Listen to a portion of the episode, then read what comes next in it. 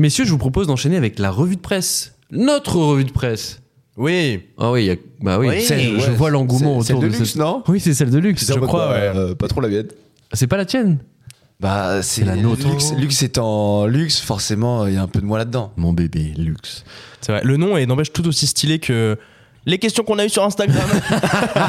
La section vrai. question. Mais propose, propose, si tu veux un nom, un nom qui claque. Eh, moi, un je suis nom- chroniqueur. hein. Ici, ça fait déjà beaucoup. hein. Ouais, ouais, ouais. Bon, allez. Combien t'es payé d'ailleurs Ouais. On en parlera plus tard. Putain, j'ai Ah, pas ouais. signé l'échec encore. On n'a Putain. pas tous les mêmes salaires, je crois. hein. Non, je crois pas, non. Aïe, aïe, Aïe, aïe, Allez, messieurs, la rue de presse, c'est parti. Lève les François, les aveux de Catherine Barachal Voilà, François. Tenez, vous voulez pas me prendre aussi un pari passer le monde Hein? Comme ça, vous saurez tout, puis vous pourrez faire le tri. La revue de presse de luxe. Bonjour. Bonjour. Bonjour. Bonjour. Et pour cette Oui. nouvelle revue de presse, on commence par un décollage. Le décollage vers la Belgique, monsieur. La Belgique, c'est frites, c'est bière et sa classe politique presque aussi forte que la nôtre. Nous partons avec Le Monde à la découverte de Connor Rousseau, qui n'est pas de la famille de Jean-Jacques Rousseau, qui n'est pas de la famille de Sandrine Rousseau. Connor Rousseau, c'est un symbole de la jeune classe politique émergente en Belgique. Du côté flamand, c'est néerlandophone du nord de la Belgique. Connor, il est très beau. C'est un peu l'archétype du héros dans les films romantiques américains. C'est le gars qui joue dans l'équipe de football US de l'école et qui sort avec la plus belle fille du lycée.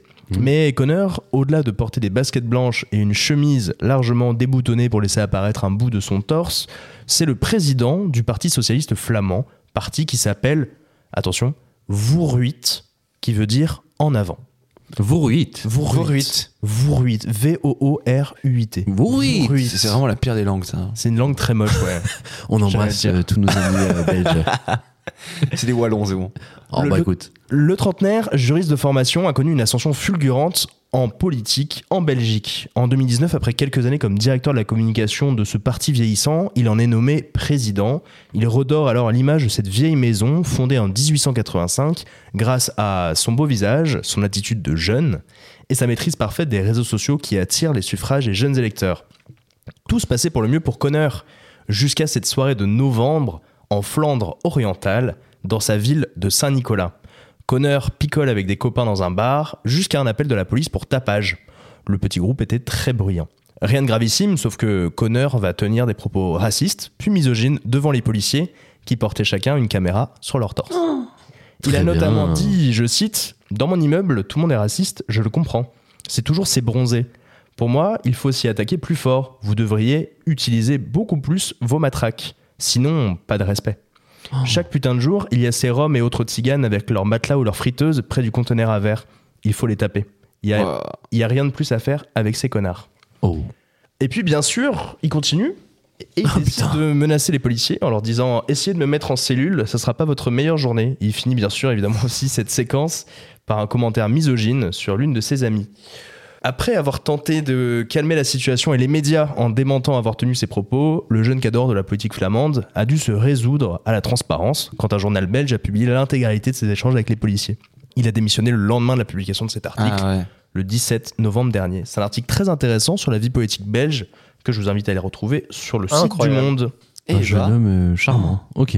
Mais très beau, très très beau. Alors, socialiste. C'est pas le sujet, je suis d'accord avec vous. Alors non, c'est pas le sujet, effectivement. Mais écoute, tant mieux pour lui. Vaut mieux qu'il ferme sa bouche. Ouais, c'est ça. Euh, on part désormais à la découverte d'un phénomène qui est décrié dans les entreprises. Qu'est-ce qui est ennuyeux, malaisant et un gaspillage de temps et d'argent d'après le titre de cet article des EcoStart On l'a déjà fait, c'est la réunion. C'est les réunions. C'est les réunions. Alors, on est pas loin, mais non. Ah non, c'est pas ça. Euh, Ennuyeux, malaisant, gaspillage de temps et d'argent. ennuyeux, malaisant. C'est le chiffre de la semaine? Attends, bouge pas. Non. Je C'est mélange démographique. C'est démographique.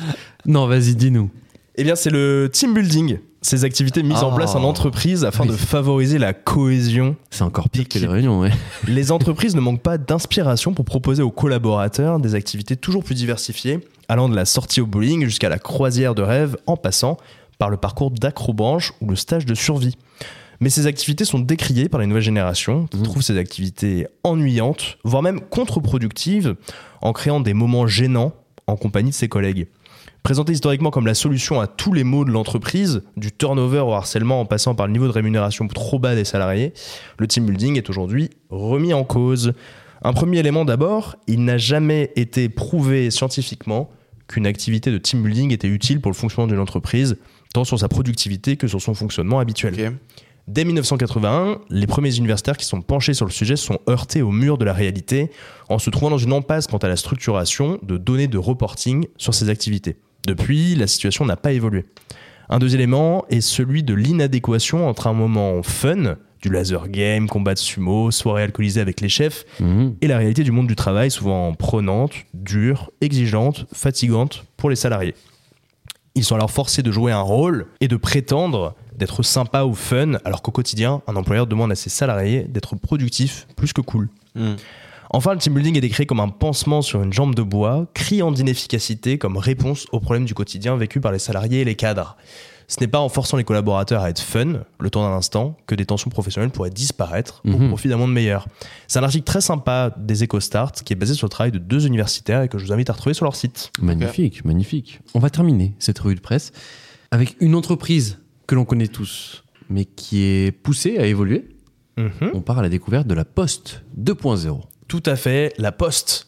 Il y a 15 ans, les Français s'échangeaient 18 milliards de lettres par an.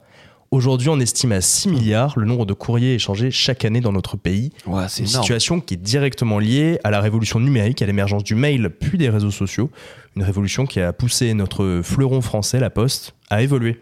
Le Figaro est allé à la rencontre de son président directeur général, Philippe Val, et le patron des 65 000 facteurs de France a détaillé son plan stratégique visant à faire de la Poste une entreprise à plusieurs jambes.